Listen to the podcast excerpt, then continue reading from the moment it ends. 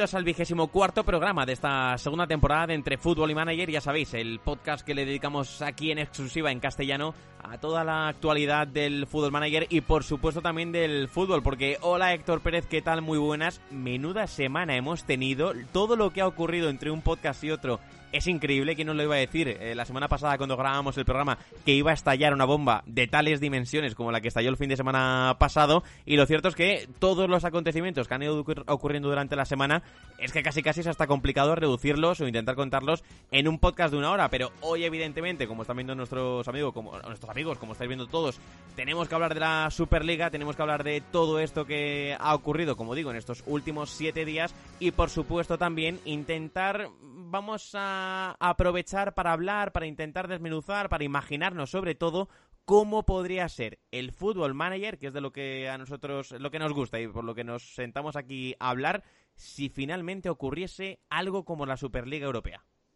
Muy buenas, Adri. Pues eh, sí, y la verdad es que eh, una de las cosas que se me vino a la cabeza justo la noche madrugada, yo creo que más, mejor dicho, podríamos decir, porque es verdad que tampoco fue muy tarde, pero tampoco fue pronto. También depende obviamente de, del lugar en el que ibas. Nosotros en España obviamente nos tocó ahí prácticamente en la, en la hora de, irse a dormir y me, acordé, me acuerdo que, justo cuando veo la noticia, además de todas las ideas que se te pasan por la cabeza o todos los pensamientos acerca de, del anuncio que hicieron sobre la Superliga, se me vino a la cabeza eso que hablamos hace no tanto de la nueva Champions League y el formato, de qué pasaría si una Superliga, y tú y yo, lo inocentes que éramos en ese podcast, diciendo no creemos que vaya a suceder. Es verdad que el, nuevo formato de la Champions League eh, pues estaba hecho porque era un, secreto a voces, como quien dice, aunque no lo habían hecho oficial, que iban a probar algo nuevo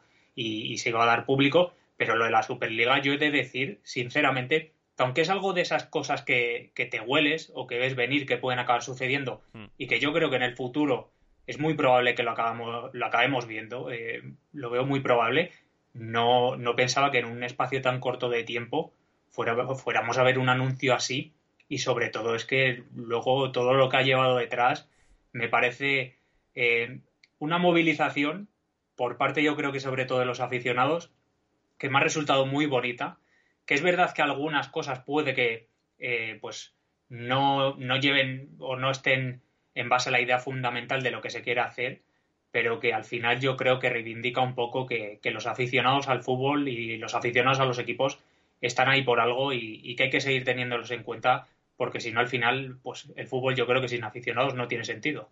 Sí, sí, totalmente. Aunque algunos se empeñen en, en ello, en hacernos creer ello, eh, y haciendo torneos eh, a espaldas de todo el mundo de este de este tipo pero yo también creo ¿eh? yo también creo que el fútbol eh, lo he dicho en distintos sitios durante esta semana me reafirmo en ello yo creo que el fútbol está abocado a una especie de superliga pero ojalá sea con un formato completamente diferente del que hemos visto que se ha propuesto en un primer momento cuando como tú señalas se producen esos anuncios de los clubes ese anuncio de la propia superliga europea el domingo de la por el domingo por la noche de la semana pasada casi ya madrugada del domingo al lunes cuando aparecen y llegan a nuestras vidas esos comunicados oficiales, que es verdad que durante el domingo ya por la tarde eh, la idea empezó a coger fuerza, las filtraciones empezaban a ser cada vez mayores, eh, en distintos medios además, donde empezaban ya a revelar eh, cuáles iban a ser las ideas de ese anuncio, cuáles iban a ser los puntos claves de ese anuncio que después llegaría, pero, pero sí, sí, yo el lunes recuerdo perfectamente cómo durante la semana, además, ya desde el lunes, planteamos en el grupo de Discord cómo os imaginabais vosotros que podría ser el Football Manager 2022 con una Superliga Europea. ¿Cómo podría ser el juego que nos vamos a encontrar en él si finalmente acaba llegando? Porque aquí hay, que tener en cuenta una cosa, Héctor, que yo creo que la gente de Football Manager bromeó con ello en las redes sociales, con ese GIF del perrito que está bebiendo una taza de café en su casa mientras todo se quema a su alrededor, mientras todo está en llamas. Eh, ellos eh, lo asemejaban a los diseñadores en ese mismo momento del Football Manager, porque claro, aquí hay que tener una, una cosa en cuenta. Desconozco completamente cómo será el proceso de creación, el proceso creativo Fútbol Manager a lo largo del año, pero entiendo que a estas alturas ya del año 2021 el FM22 tendrá ya un cuerpo considerable. Es decir, yo creo que ya habrá bastantes cosas rodadas, bastantes cosas que el juego eh, tendrá ya hechas para ir adelantando procesos, digamos, para que después en noviembre, eh, como siempre, lo, lo acaben lanzando a, la venta. Entonces, claro, si se produce un anuncio de este tipo, que todavía no es seguro si se va a hacer o no finalmente la Superliga, no sabemos si la vamos a ver en agosto o no, parece que no, pero bueno, eh, la puerta sigue abierta por parte de, de algunos clubes. Claro, yo entiendo que la capacidad de maniobra de esta gente tiene que ser muy limitada a la hora de eh, introducir una competición de estas, de estas características que, sin saber todavía muy bien cómo se va a producir, quiénes la van a jugar, cómo va a ser ese formato definitivo, entiendo que para ellos tiene que ser una auténtica locura. Los informáticos del FM, en este caso Héctor, tendrían que estar volviéndose completamente locos porque quizá, eh, yo creo que no, y espero y deseo que no ocurra así, pero puede darse el caso que se avance con este proyecto, por ejemplo, durante el verano y sea Superliga o sea la nueva Champions, les obliga a cambiar por completo un juego que en verano yo creo que ya tiene que estar muy, muy rodado para en noviembre salir a la venta. Claro, eh, tú piensas, Adri, que es lo que dices, al final, eh, imagino que dentro de la base que tiene este juego, el Fútbol Manager, que al final yo creo que tiene una, base establecida sobre la que seguramente trabajarán año tras año e intentan ir mejorando alguna cosa que otra,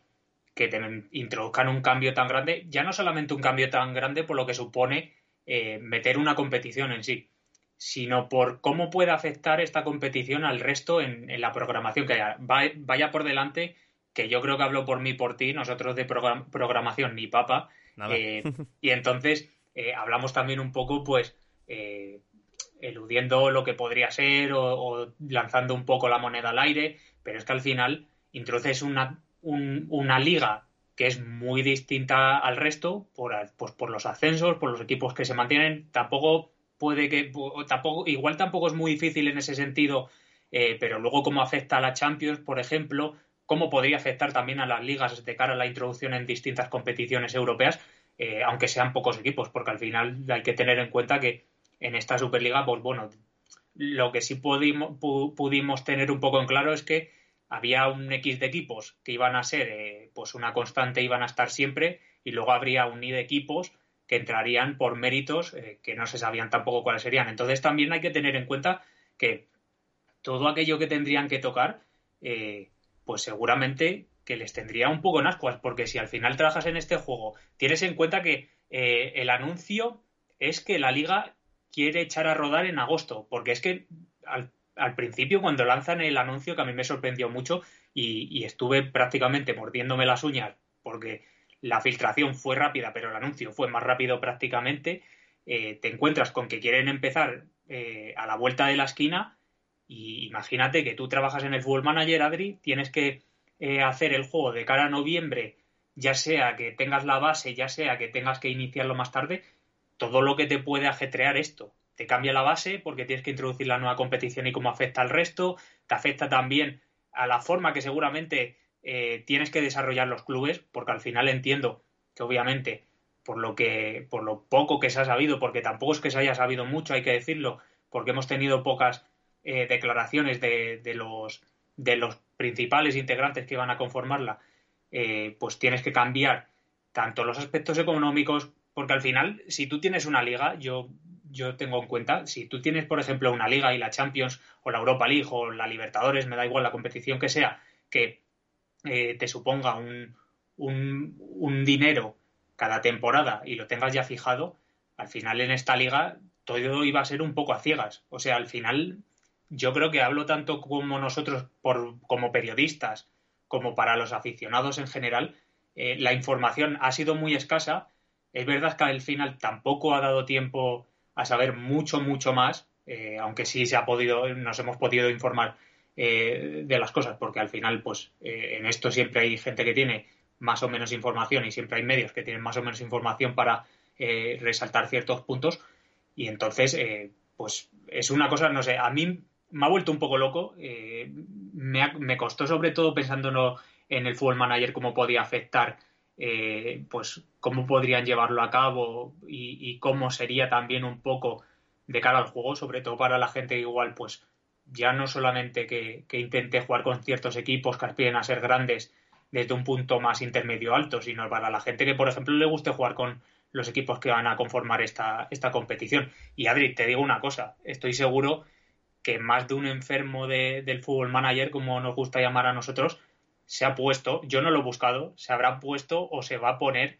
a organizar esta competición para introducirla en, en, alguna partida, ya sea con algún parche o con hmm. alguna cosa que podamos encontrar por internet. Seguro, seguro que ya hay quien está trabajando en el parche que pronto aparecerá en internet para añadirlo a la partida para que quien quiera jugar ya con la Superliga pueda, pueda hacerlo. Pero sí, es que eh, al final nos hemos encontrado, como tú decías, con una competición que se ha pretendido crear en muy poco tiempo, da, de hecho, da la sensación desde fuera eh, que se ha querido acelerar tanto el proceso que, como dices, eh, tenemos muy pocas certezas de cómo va a ser ese torneo y muchas dudas, por ejemplo, eh, con respecto a esos cinco clubes, en teoría invitados, que van a participar durante la temporada. Y esa, eh, esa, esas pocas certezas, esas dudas que tenemos todos de cómo será, entiendo que a la gente del Fútbol Manager les tienen que volver completamente locos a la hora de fijar criterios dentro del juego para que todas las temporadas esos cinco clubes aparezcan, porque todavía no sabemos si va a ser por méritos deportivos que se clasifiquen vía liga, si va a ser por unos criterios totalmente arbitrarios de los clubes que elijan quiénes sí y quiénes no van a estar, si va a ser por, el coeficiente UEFA eh, de las últimas temporadas. Es que todavía no sabemos nada de eso y entiendo que esas eh, pocas respuestas que tenemos aún eh, con esas claves o esas variantes tan importantes y tan decisivas en la creación de esta Superliga Europea, entiendo que a la gente, a los creadores del FM, les tiene que estar volviendo completamente locos. Y también te digo, Héctor, eh, venimos de una temporada, venimos de unos meses de pandemia, donde yo creo que también se tuvieron que volver bastante locos, como ya comentamos en su día, sobre si iban a incluir o no la propia pandemia en el juego. Es decir, si íbamos a ver mensajes de la COVID, si íbamos a ver a jugadores que iban a caer contagiados, eh, si íbamos a ver a este tipo de circunstancias que estamos viendo que están golpeando al fútbol eh, diariamente, eh, por suerte ya cada vez menos, pero bueno, siguen ocurriendo casos de este tipo en las plantillas de todos los equipos europeos que tienen que guardar cuarentena, eh, restricciones en los viajes porque no pueden jugar en escenarios por prohibición de los gobiernos a entrar en los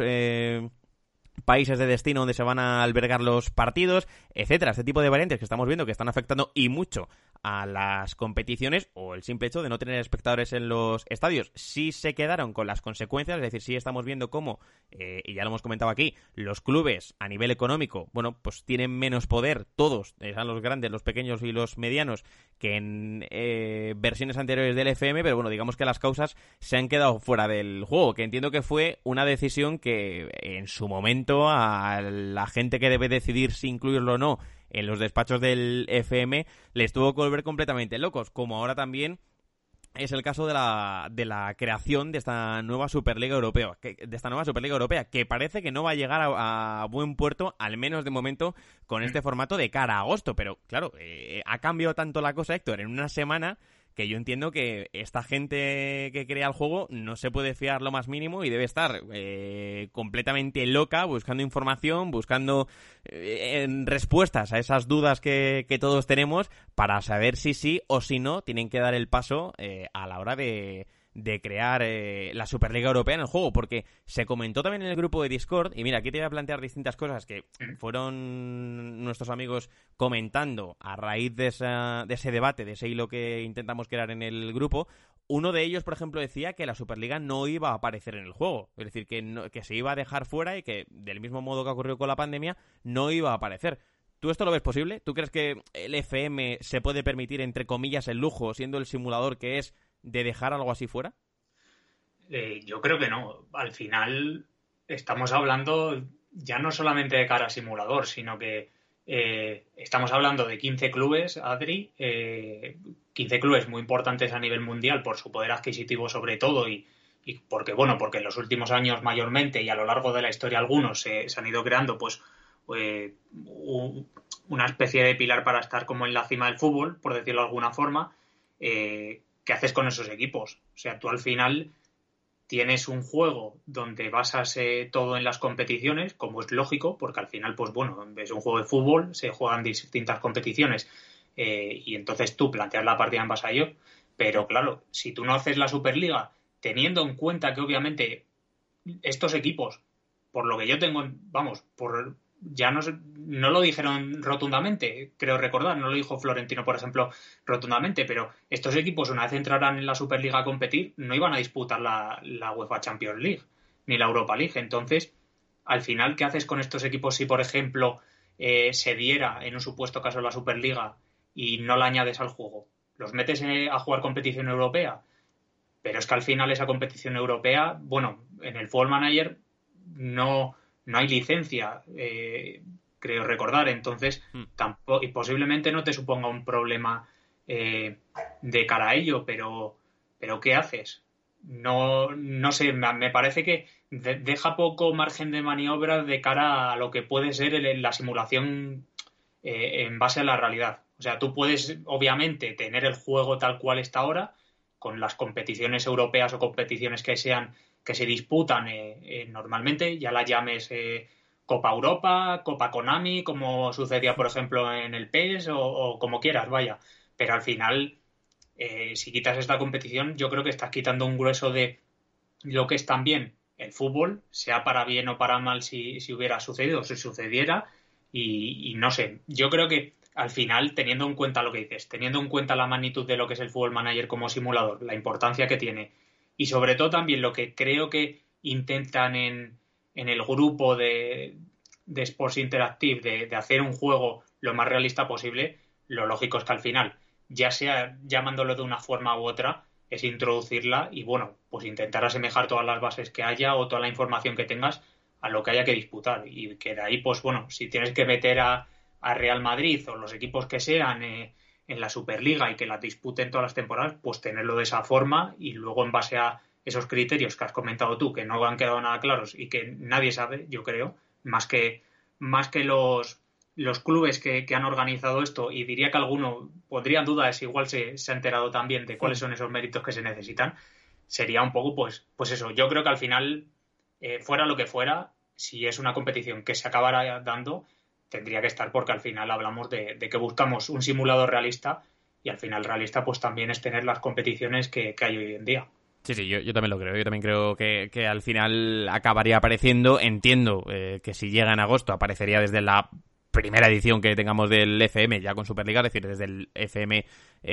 2022 eh, de la temporada que viene, pero, pero bueno, era, era interesante esa postura eh, de si iba a aparecer o no, o si debía aparecer o no, porque esta también es otro, este también es otro tema. Eh, claro, ¿cómo va a afectar al aficionado el hecho de tener la posibilidad de que aparezca ya la Superliga Europea en el juego. Es decir, si se acaba finalmente formalizando la Superliga Europea y se acaba jugando la temporada que viene, pongamos el, ejemplo, ¿tú crees, Héctor, que esto podría afectar a la experiencia del usuario? Es decir, el usuario podría decir, Buah, pues eh, no voy a jugar al FM, no voy a seguir porque me parece que ya eh, este fútbol pierde interés. Eh, en fin, como se han revelado muchos equipos medianos y pequeños durante estos días, ¿no? Considerando que les van a dejar fuera, que se pierden todas las aspiraciones, muchas dudas acerca de los méritos que vayan a poder aparecer, que vayan a poder realizar y en qué competiciones van a poder estar. O en cambio crees que esto puede reforzar. Yo creo que esto podría, el hecho de que se cree la Superliga Europea, fíjate lo que te digo, creo que podría beneficiar bastante a los dos grandes simuladores que hay de fútbol. Es decir, el FIFA no va a salir perdiendo porque el FIFA en sí mismo ya es una Superliga Europea. es decir, todo el mundo juega al Ultimate eh, Team eh, con este Foot Champions y demás, donde todo el mundo intenta tener a los mejores jugadores del planeta. Estén en el presente en activo o estén retirados, porque ya hemos visto cómo puedes incluso eh, incorporar cartas eh, en sobres donde juegues con futbolistas que ya llevan bastantes años retirados de, de, la vida profesional del fútbol. Pero entonces yo creo que por ahí al FIFA no le va a afectar. Pero yo creo, fíjate lo que te digo, que el FM de alguna manera también se podría haber reforzado si finalmente se crea la Superliga Europea, porque sin tener la estadística en la mano, que no la conozco, yo sospecho, por el feedback que nos llega y por nuestra propia experiencia, que la mayor parte de la gente que juega este simulador lo hace para jugar con equipos pequeños. Es decir, el sueño de todo entrenador o de casi todos los entrenadores en el FM es coger a un equipo de cuarta categoría del fútbol inglés, que es la historia que más veces eh, hemos visto y nos han contado repetida, subirlo a la Premier y ganar todo con ese equipo una vez esté ya en la, en la Premier. Entonces yo creo que esa esencia no se va a perder y que incluso, fíjate, se podría salir incluso hasta reforzada porque la gente va a poder encontrar en el FM22 en este caso o podría encontrar un nicho, un oasis en medio del desierto donde oye, poder seguir soñando con los clubes y poder seguir eh, realizando y cumpliendo gestas, siempre y cuando, claro está, el esquema que se nos quede en el fútbol europeo y el cual tengan que reflejar en el simulador del FM, como decíamos, para asemejarlo a esa realidad, le permita a esos equipos seguir soñando y seguir disputando torneos grandes ante buenos equipos, ya sea la Champions, ya sea el acceso a la Superliga Europea o ya sea como nos quieran dejar, eh, como te digo, el esquema del fútbol europeo. Claro, yo aquí pienso que, que al final el Fútbol Manager, como hemos hablado tú y yo muchas veces, Adri, te da posibilidad de, de generar mil historias, incluso con un mismo equipo generar mil, mil tipos de, de, proyectos en los que busques uno u otro objetivo, que por ejemplo tú y yo cogiéramos pues el PSV, que es el equipo que tengo yo, y yo me plante, por ejemplo, pues, eh, pues eso, lo que estoy intentando en mi partida, que es hacerme un, un, nombre en Europa, y tú, por ejemplo, decir que lo que quieres ser es un tirano del área de que quieres llevarte todas las áreas en todas, los, en todas las temporadas que puedas. Al final, eh, sí pienso que puede, como dices, y estoy de acuerdo, puede reforzar porque, aunque eh, es cierto que en el fútbol manager yo creo que nos encontramos muchos románticos de, ya seas aficionado de un equipo más grande o más pequeño, ¿eh? esto mm. me es indiferente, buscas un poco, pues, eh, la satisfacción de coger un equipo muy pequeño o pequeñito y plantearte una partida donde el crecimiento sea progresivo, donde cada pequeño pasito que des suponga una gran victoria y al final, pues yo creo que todos tenemos el objetivo, cojas un equipo u otro, empieces en el paro y, tengas que ir pues dando más o menos tumbos para ir ganando experiencia, buscarse codearte con los grandes. Y, lo que buscas es en Europa y si se generara una Superliga y se introdujera en el juego, al final buscarías pues a través de los méritos que fueran, intentar ganar lo que sea o si fuera pues eh, da igual, pues como por ejemplo tenemos de que la UEFA ha habido varios años, por ejemplo, que los equipos que han mostrado un mayor fair play eh, los metían también en Europa League eh, por un coeficiente, por cualquier cosa. O sea, al final yo creo que los objetivos son, son muy cambiantes y creo que además de eso reforzaría también un poco eh, el papel de aquella persona que independientemente de querer hacer una partida con un equipo más pequeño y, poder plantearse pues una partida más a largo plazo, pueda plantearse también partidas con, equipos grandes. Eh, sobre todo lo digo por gente que es aficionada pues a los clubes, eh, pues los que estamos más acostumbrados a ver en las zonas altas de, las ligas. Me da igual si es Barcelona, Atlético Madrid ahí en la actualidad, Arsenal, aunque es verdad que habría que ponerle un, asterisco, Liverpool, Manchester City, Juventus, Inter, me es indiferente, vaya. al final yo creo que también reforzaría un poco esas partidas que estoy seguro, bueno, tampoco puedo confirmarlo porque yo es verdad que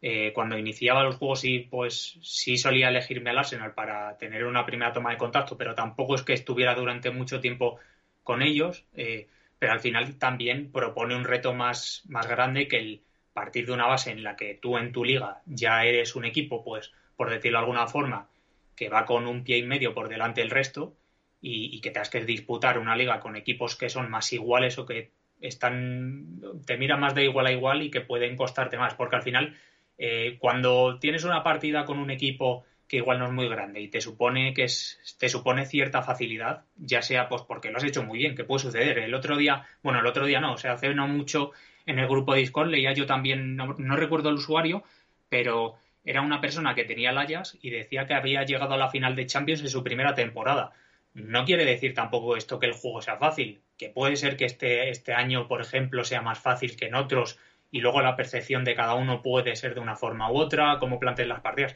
pero es también lo bien que lo haces tú. O sea, yo creo que al final en el juego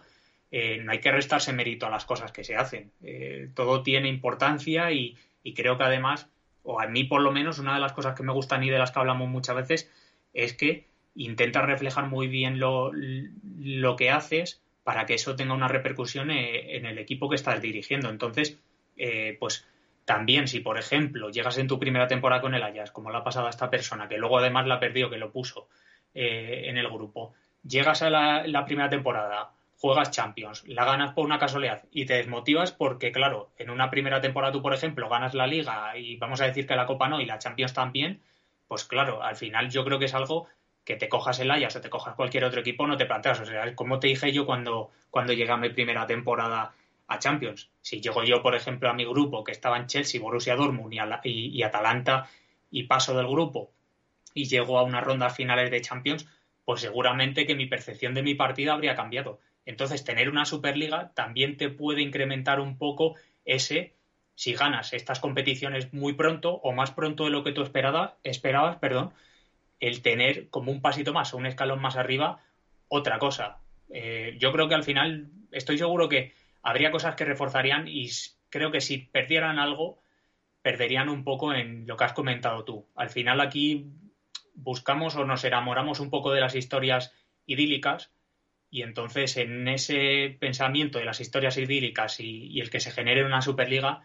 podría hacer que mucha gente pues se bajara del carro, por decir de alguna forma. No tendría por qué, porque al final también tienes muchos retos muy bonitos por los que disputar, pero claro, al final esto, como tú has dicho, es que eh, se dio el anuncio y en un abrir y cerrar de ojos se montó un follón impresionante. Totalmente, ¿no? Al final, eh, aparezca o no, se cree o no, eh, finalmente la Superliga Europea este verano, aparezca o no, si, si, finalmente se crea en el FM22, lo cierto es que al final lo único que vamos a ver o vamos a tener en el FM22 es la Superliga como tal, pero nunca conoceremos en el juego cuáles son las verdaderas consecuencias que evidentemente no conoceremos hasta que no pase el tiempo y las vayamos viendo. Es decir,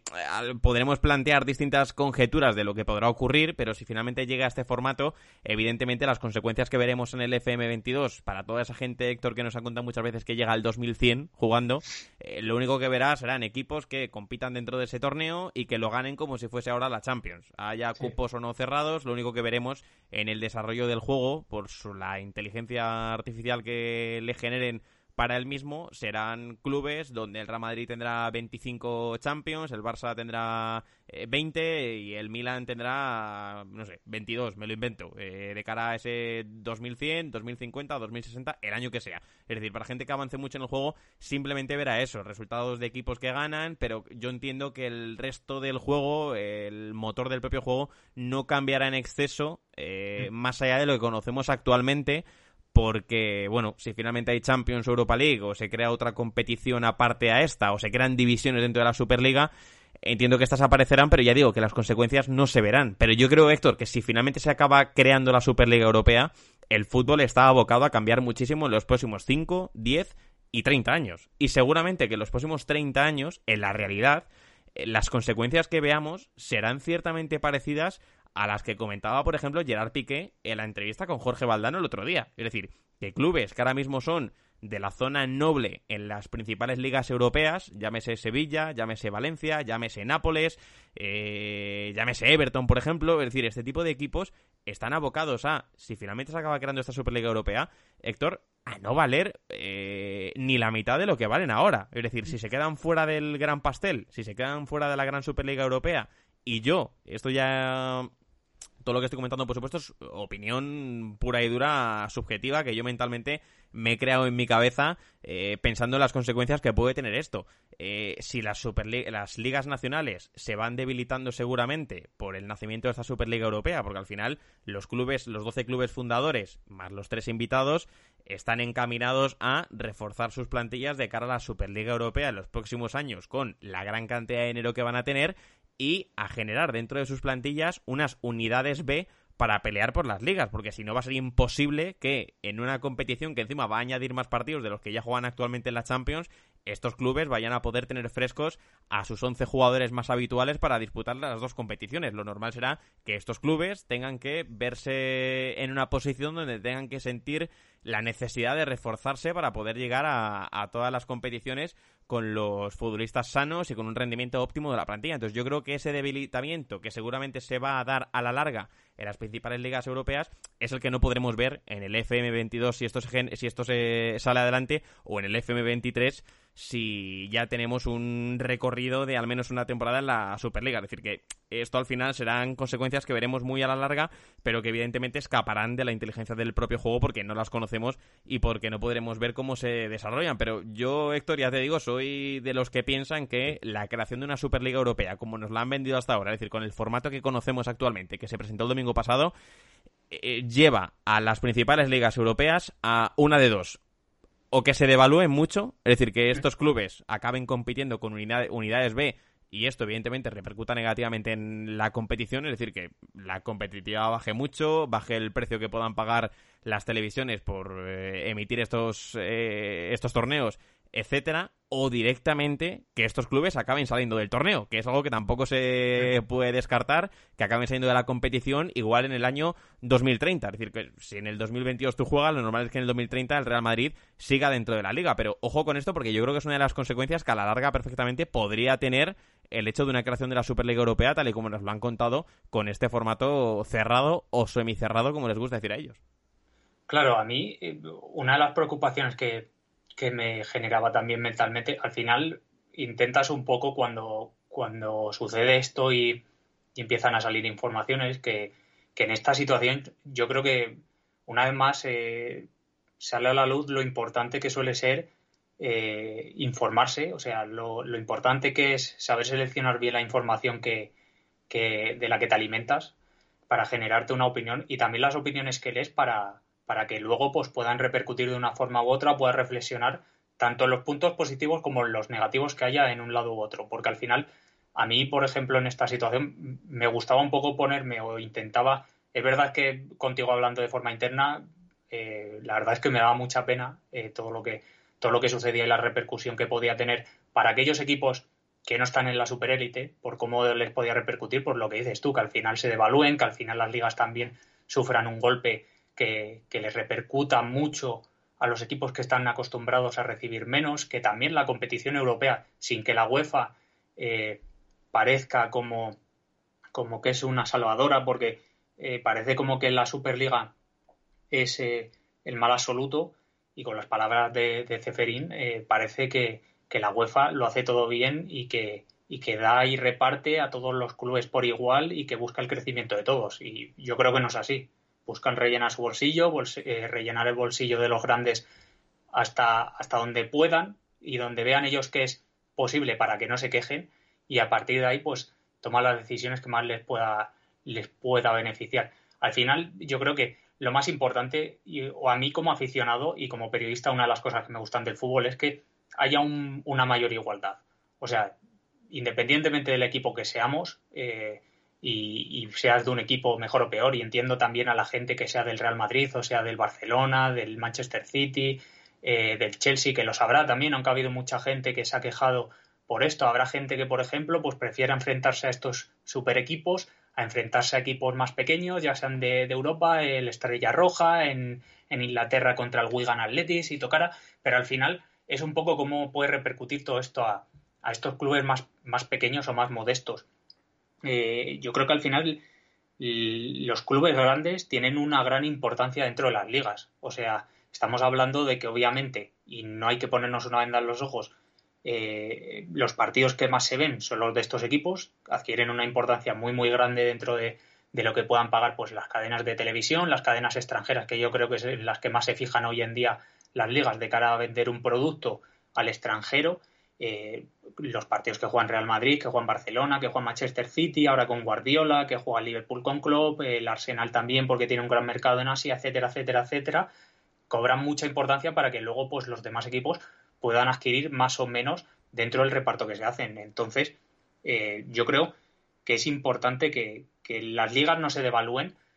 Creo también que en un futuro, no sé cuándo, eh, sobre todo si se sigue con, con el proyecto de esta Champions League, que a mí no, no me atrae para nada, ya lo estuvimos comentando tú y yo aquí, Adri, y, creo que los dos estuvimos de acuerdo en que no nos atraía para nada, más partidos, eh, un, un, proyecto o una estructura más enrevesada, donde eh, además yo creo que no beneficiaba porque perdías plazas para equipos eh, que se lo tienen que trabajar mucho a lo largo de la temporada y luego puede que no tengan ese premio que, que pues cobra una gran importancia también entonces, al final, yo creo que encuentras un camino en el que se cruzan que tanto las ligas eh, nacionales como la competición europea, eh, pues estos equipos que son grandes adquieren una gran importancia porque lo que hacen es que el producto, que es como se vende hoy el fútbol, tenga una mayor importancia, tenga un mayor precio y al final pues todos puedan repartir más o menos para obtener pues un poquito de cara a crecer. A mí me encantaría que los equipos eh, modestos pudieran crecer mucho más, que eh, pues historias con... Eh, es verdad que luego pueden salir milaristas de los propietarios de los clubes, etcétera, etcétera, como el Leicester, pero a mí historias como el Leicester, como el Porto en su día, el Mónaco también llegando a la final,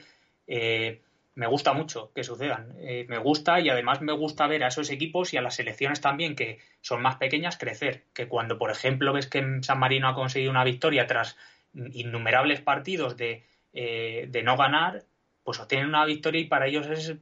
es algo grandísimo y además pues empiezas a leer que si han estado estructurando mucho mejor eh, sus campos de entrenamiento y, y han estado renovándolo y también han estado fichando o formando a entrenadores para poder adquirir un mayor nivel. Entonces, al final yo creo que el fútbol, lejos de comprimirse en, unos cuantos equipos, ya sean estos 15, estos 12 o alguno más, eh, tiene que expandirse. Que los precios al final bajen, porque creo que vivimos en un momento, y esto lo hemos comentado tú y yo, eh, eh, fuera de micro, que, que los precios que hay hoy en día son muy grandes y obviamente esto lo único que creo que hace es invitar a que sigan creciendo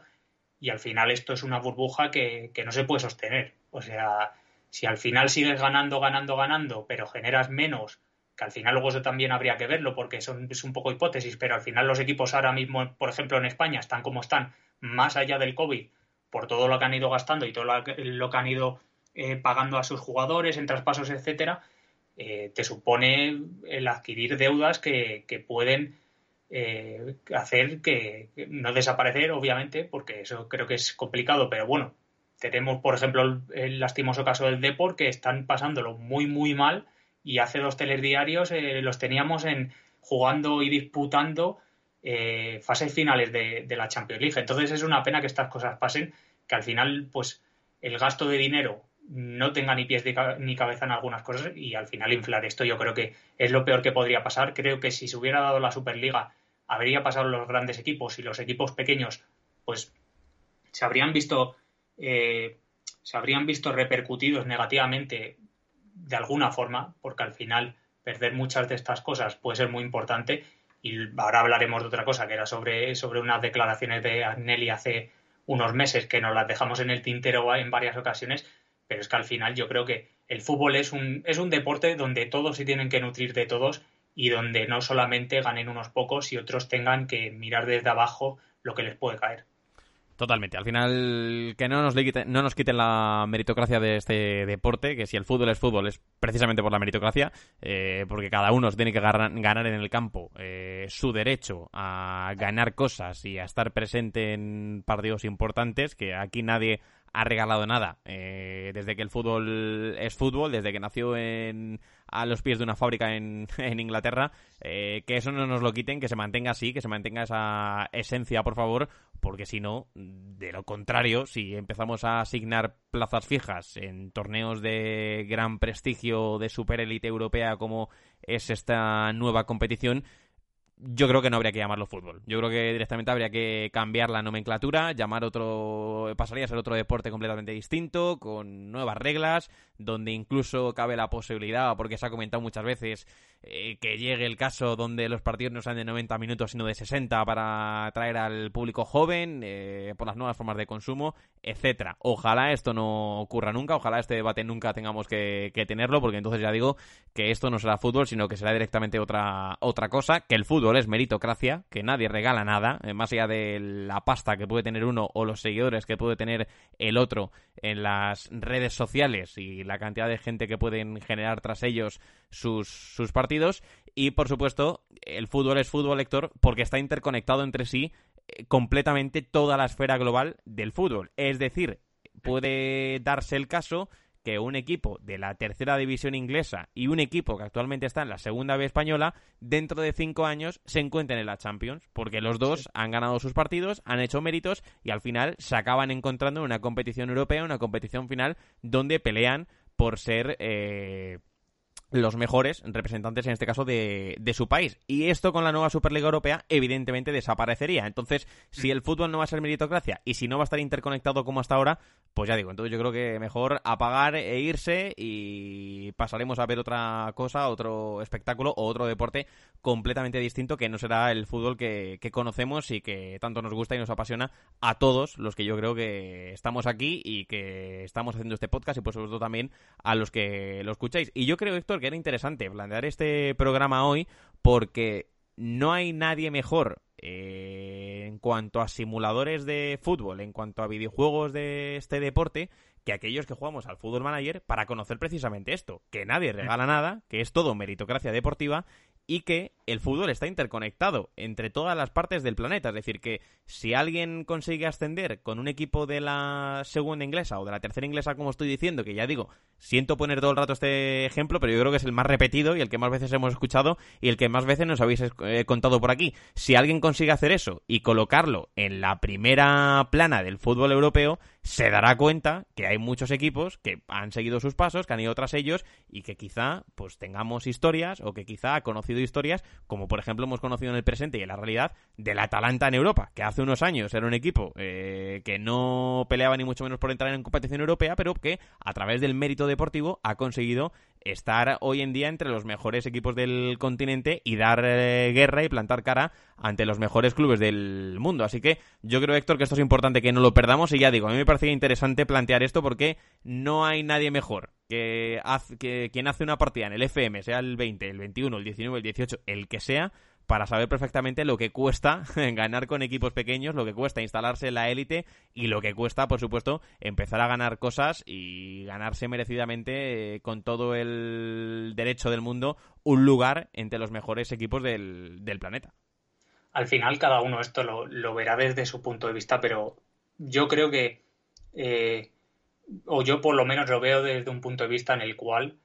eh, no es lo que ganas con esto, sino lo que te pierdes. Y yo creo que al final, si una cosa de esta se da o si se dan cosas, me da igual si es la Superliga o si es una competición europea en la Champions League mismamente, que lo que intente es reinventarse para que los equipos grandes tengan muchas más facilidades. Eh,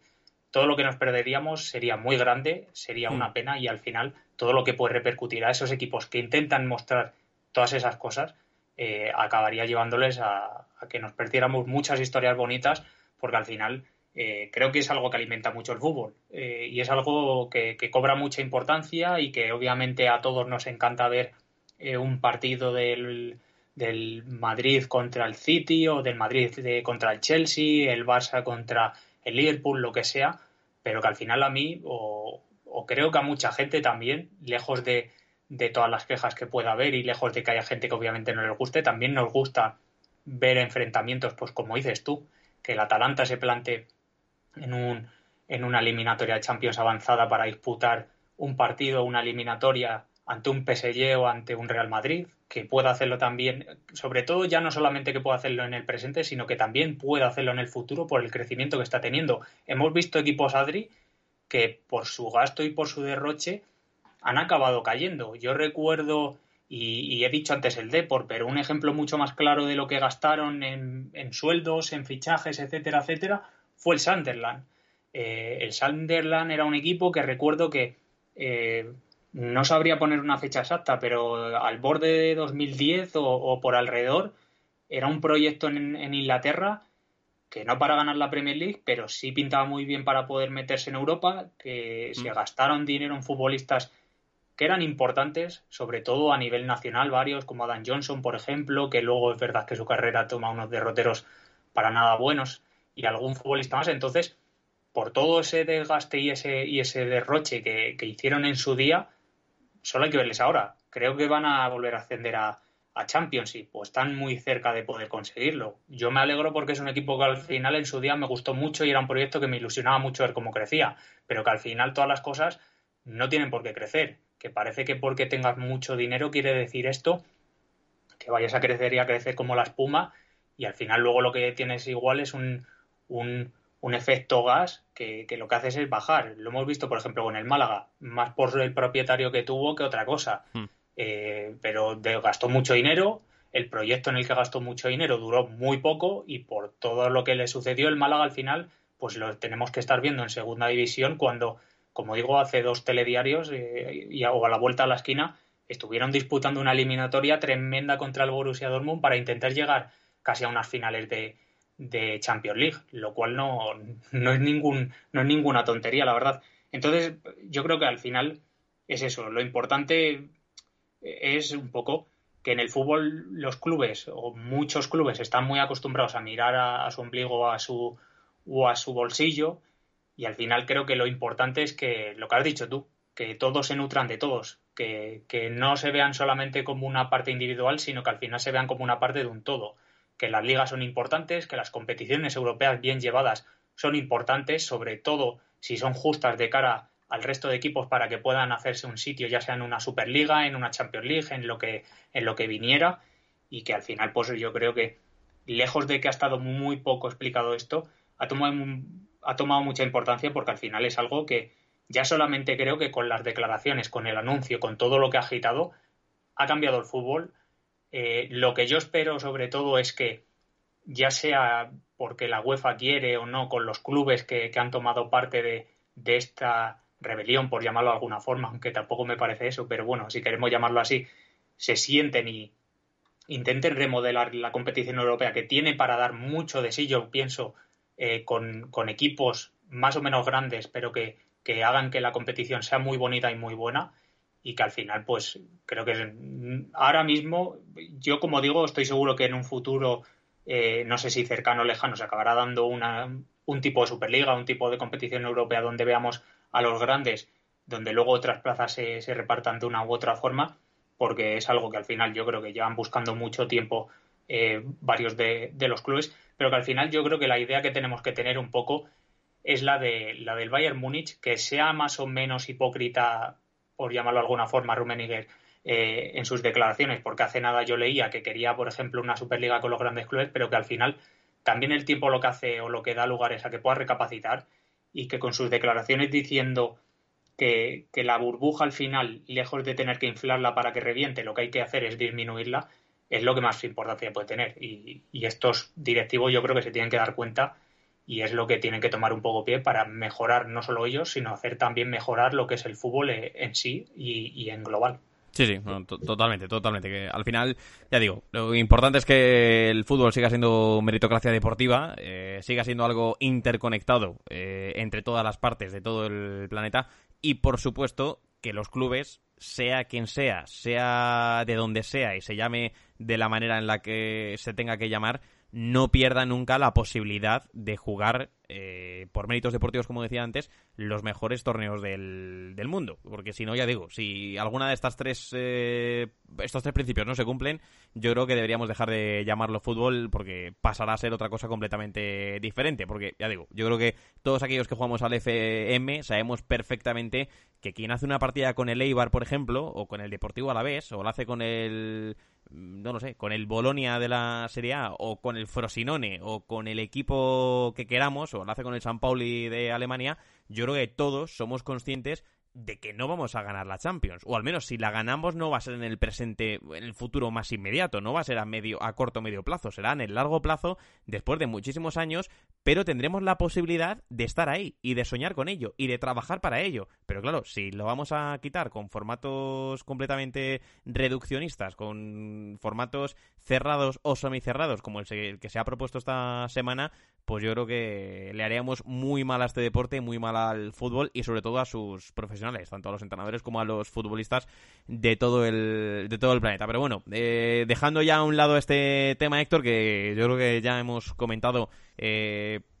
un poco todo y cómo sería el FM que nosotros nos imaginamos eh, si se acaba produciendo finalmente la Superliga Europea, hay algo que queríamos comentar que, claro, no lo comentamos en su día, como tú dices, lo dejamos en el tintero y ahora cuando me he puesto a pensar sobre ello, le encuentro explicación a lo que en su día dijo Andrea Agnelli, Héctor, que es el presidente de la Juve, eh, expresidente ya de la ECA, que dijo, corrígeme si me equivoco, dijo hace no tanto que él propondría que los clubes grandes no se fichasen entre sí futbolistas. Es decir, que no viésemos esto de eh, Neymar ficha por el Paris Saint Germain porque se lo quita al Barça Mbappé eh, deja al Paris Saint Germain para fichar por el Real Madrid o fichajes de este estilo, que eh, firmen entre sí un pacto de no agresión para que ellos tengan los mejores jugadores del mundo, no se los roben entre ellos,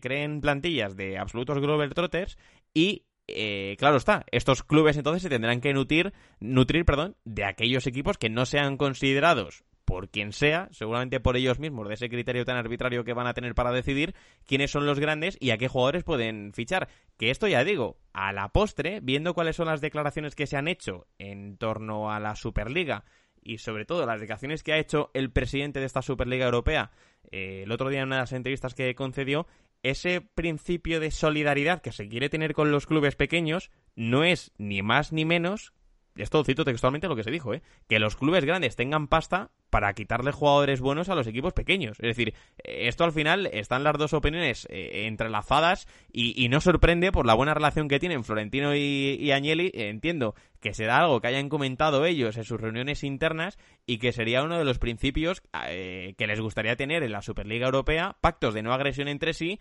sino que estos clubes, bueno, eh, hagan aquí del fútbol una auténtica selva donde ellos se van a pelear entre ellos mismos con las cantidades de dinero que van a tener para que en cuanto aparezca el Yago Aspas de turno o el Gerard Moreno de turno en algún equipo de la competición española, por ejemplo, se peleen entre ellos para quitárselo rápidamente. Sí, a mí es algo, creo que además cuando, cuando, cuando iniciamos un poco, por decirlo de alguna forma, cuando iniciamos la maratón, por comentarlo en algún podcast, fue justo la semana o un podcast antes de, grabar el de el de la, el nuevo formato de la Champions League, se nos acabó quedando un poco pues de lado, no lo cuadrábamos porque al final se, se nos alargaba con otro tema que nos parecía más interesante y lo dejamos un poco fuera, pero es verdad que toma relevancia eh, en este momento. O sea, y también creo que es bueno recuperarlo porque al final es algo que también cuarta mucho el fútbol, donde también los equipos pequeños se ven pues eh, muy negativamente perjudicados y donde, como dices tú, cuando aparezca un futbolista lo que va a hacer es volar. Eh, hay que decir que yo he leído mucho en, en estos días, eh, sobre todo en los primeros cuando surgió la idea de y el anuncio de la Superliga y, y, los días posteriores, hasta que, pues bueno, al final es verdad que fueron dos días, fueron 48 horas, vaya, pero en esos dos días hubo mucha gente que decía que, que iba a suceder con los futbolistas de los clubes que no iban a formar parte de esta competición que los equipos eh, de las ligas nacionales, por decirlo de alguna forma, para estos equipos se iban a convertir como en canteras, por decirlo de alguna forma, donde ellos formarán sus futbolistas y donde acabarán pegando el salto para pues alcanzar el Manchester City, la Juventus, Inter, Real Madrid, Barcelona, el equipo que sea, me da igual el nombre eh, del club. Eh, a mí esta noticia o la declaración cuando se dio, se hizo pública, me sorprendió mucho porque eh, yo pienso que al final, obviamente, pues, en cierta manera, el no ficharse entre ellos puede beneficiar en el sentido de que no se gastarían o no se harían grandes despilfarros, pero todo lo que perjudicaría a los equipos más pequeños sería tremendo. A mí, por ejemplo, eh, que se dice mucho, joder, me encanta ver a Gerard Moreno en el Villarreal y me encanta ver a Gerard Moreno comandar al Villarreal eh, ahora, por ejemplo, en Europa League para intentar ganar la competición. Eh, me gusta mucho también haber visto a Jamie Vardy todas estas temporadas en el Leicester y me encantaría ver al, Leicester crecer con la base de jugadores que tiene ahora, jóvenes y veteranos. Eh, imagínate, a todos esos jugadores si solo tuvieran la opción de irse a los equipos grandes o, mejor dicho, dando la vuelta un poco a la tortilla. Si los clubes, mejor dicho, tuvieran solo la opción de fichar a sus jugadores. Imagínate futbolistas, por ejemplo, como Tielemans, como Madison, Grillis, etcétera, etcétera, etcétera, de cualquier liga o cualquier lugar, acabarían en estos clubes y como dices tú, sería un coto de craza privado donde los equipos no solamente seguramente influirían en no ficharse entre ellos, porque se lo prohibirían unos a otros, sino que seguramente también se influirían en ir a por ciertas piezas para no, tan, para no pegarse. O sea, hmm. si al final toman la decisión o se tomara la decisión eh, en los equipos de decir, oye, pues no fichamos entre nosotros. El Real Madrid no puede fichar a Mbappé, como dices tú, o como eh, podría suceder o habría podido suceder, el Barcelona no puede fichar a Neymar, eh, la Juventus no puede fichar a Cristiano Ronaldo en su día, etcétera, etcétera, etcétera. Imagínate lo que supondría. A mí me impactó mucho. También me vino un poco la idea lo que podría influir esto en el fútbol manager, porque al final yo, Adri, muchas veces te he dicho, y he dicho también en el podcast, eh, chicos, a mí me gusta mucho cuando llega un final de temporada mirar en los grandes equipos que siempre hay alguna pieza que se quiere marchar porque no ha disputado partidos y puedes encontrar alguna ganga por menos precio, etcétera, etcétera. Eh, si tienes un equipo, por ejemplo, que no que sea de esa superélite, pero no es mucho mejor que los grandes grandes, no puedes fichar a nadie. O sea, la verdad es que me parece un planteamiento que para mí no tiene ni pie ni cabeza que no sé muy bien qué buscarían, porque teniendo un poco en cuenta también los proyectos que buscan estos equipos, eh, el ficharse entre ellos creo que entra en, la agenda de cualquier presidente, que al final si a Agnelli, por ejemplo, le surge la oportunidad de fichar a Cristiano Ronaldo, que si a Florentino le surge la oportunidad ficha a Mbappé, que si eh, al Manchester, bueno, al Manchester City, eh, bueno, sí, diría que si le surge la oportunidad de fichar eh, a un defensor o a un centrocampista que sea muy bueno del Barcelona, por decir un equipo mismamente, lo fiche y así un, largo etcétera con cualquier tipo de nombre que se pueda venir a la cabeza. Eh, no, le vería, no le vería mucho sentido, la verdad. Eh, creo que al final, obviamente, como digo, se vería repercutido en que posiblemente disminuirían los precios de, de, compra, pero al final, claro, si solo te nutres de equipos que van a ser no peores, pero sí más pequeños que tú, eh, los vas a desplumar seguramente pues, de una manera constante para que los mejores jugadores al final de una liga o a nivel europeo o nivel mundial eh, acaben en tu club.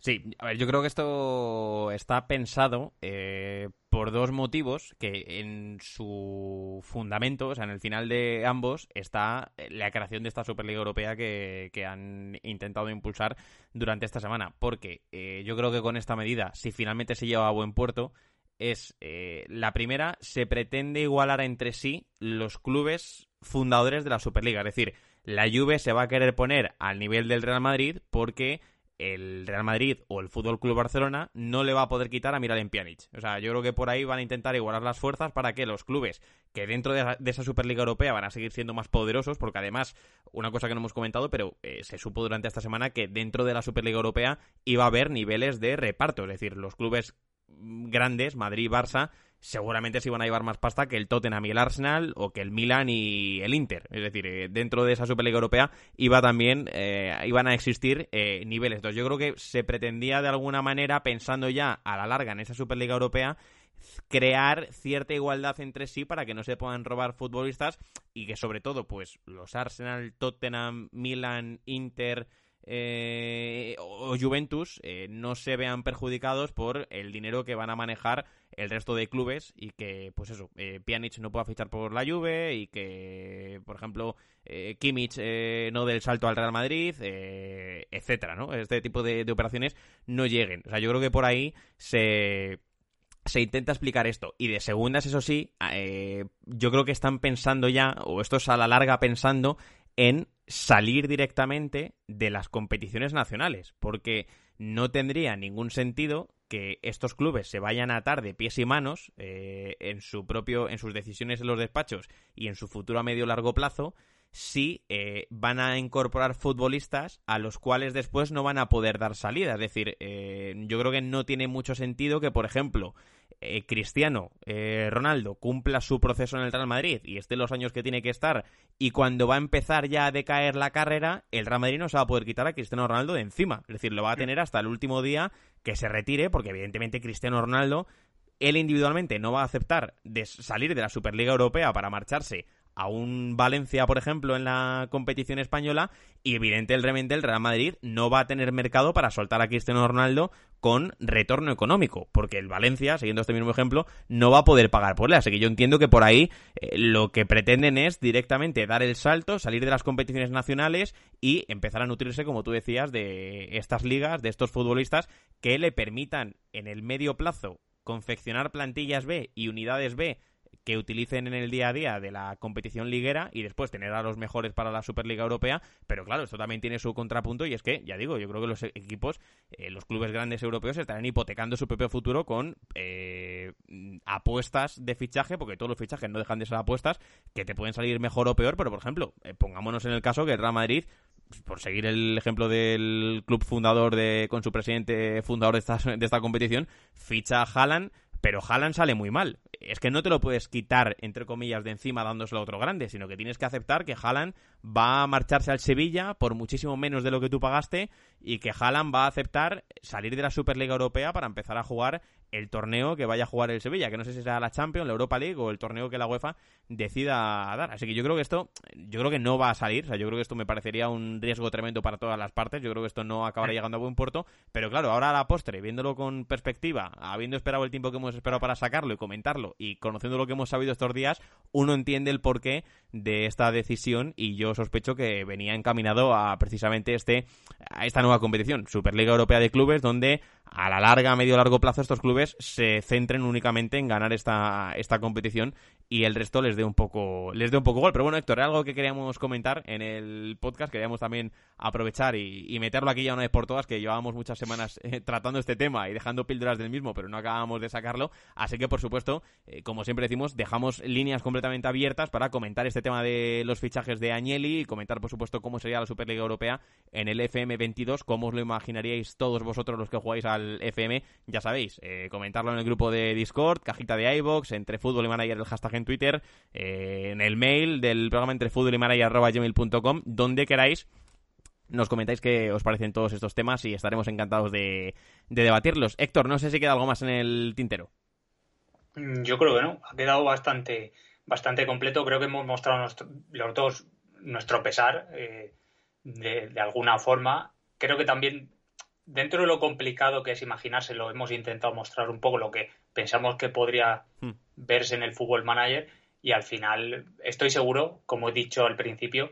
que ya habrá alguna mente pensante que esté pensando en hacer la Superliga un parche o, o lo que sea para introducirlo y estoy seguro que más tarde o más temprano estará en internet para que alguien lo pruebe, ya sea con los equipos que han fundado o ya sea con los equipos que ellos quieran elegir o con las el formato o las cosas que elija la persona que haga ese parche, pero bueno, nunca está de más si, si se hace, pues probarlo y poder decir también, oye, ¿cómo quedaría esto en el Fútbol Manager? Me gusta más o menos. Por supuesto, si se crea finalmente, seguro que nos enteraremos, que alguien nos lo pondrá ya en el grupo de, Discord y aquellos que estén a favor, que por supuesto lo sabrá y con sus eh, debidas y merecidas opiniones, eh, por supuesto todas igual de respetables, pues ya nos comentarán qué, les ha parecido si prueban ese parche de la Superliga Europea tal y como la conocemos y tal y como por supuesto la quiera generar quien se vaya a ocupar de ello con la poca información que disponemos hasta ahora. Eh, que hay muchos campos que todavía no están del todo cerrados ni son del todo claros, así que bueno, tocará a esa persona, seguro que le tocará imaginarse un poco cómo será, como hemos hecho nosotros con este podcast. Así que llegados a este punto, ya digo, eh, se puede comentar, estaremos ansiosos de que así lo hagáis eh, en Twitter, en el grupo de en el grupo de Discord, en el mail, en donde queráis, en la cajita de iBox, donde queráis, nos dejáis vuestra opinión acerca de todo esto, cómo os imagináis vosotros que sería la Superliga Europea en el Fútbol Manager y cómo podría afectar, por supuesto, en todos los sentidos al juego y, por supuesto, también esa controvertida opinión de Andrea Agnelli, que lleva unas cuantas ya en los últimos días, eh, acerca de, la, de estas medidas o este pacto de no agresión que estaría él pensando que puede ser beneficioso para los grandes clubes europeos de no ficharse jugadores entre sí. Así que, Héctor Pérez, llegado a este punto, hasta la semana que viene. Hasta la semana que viene.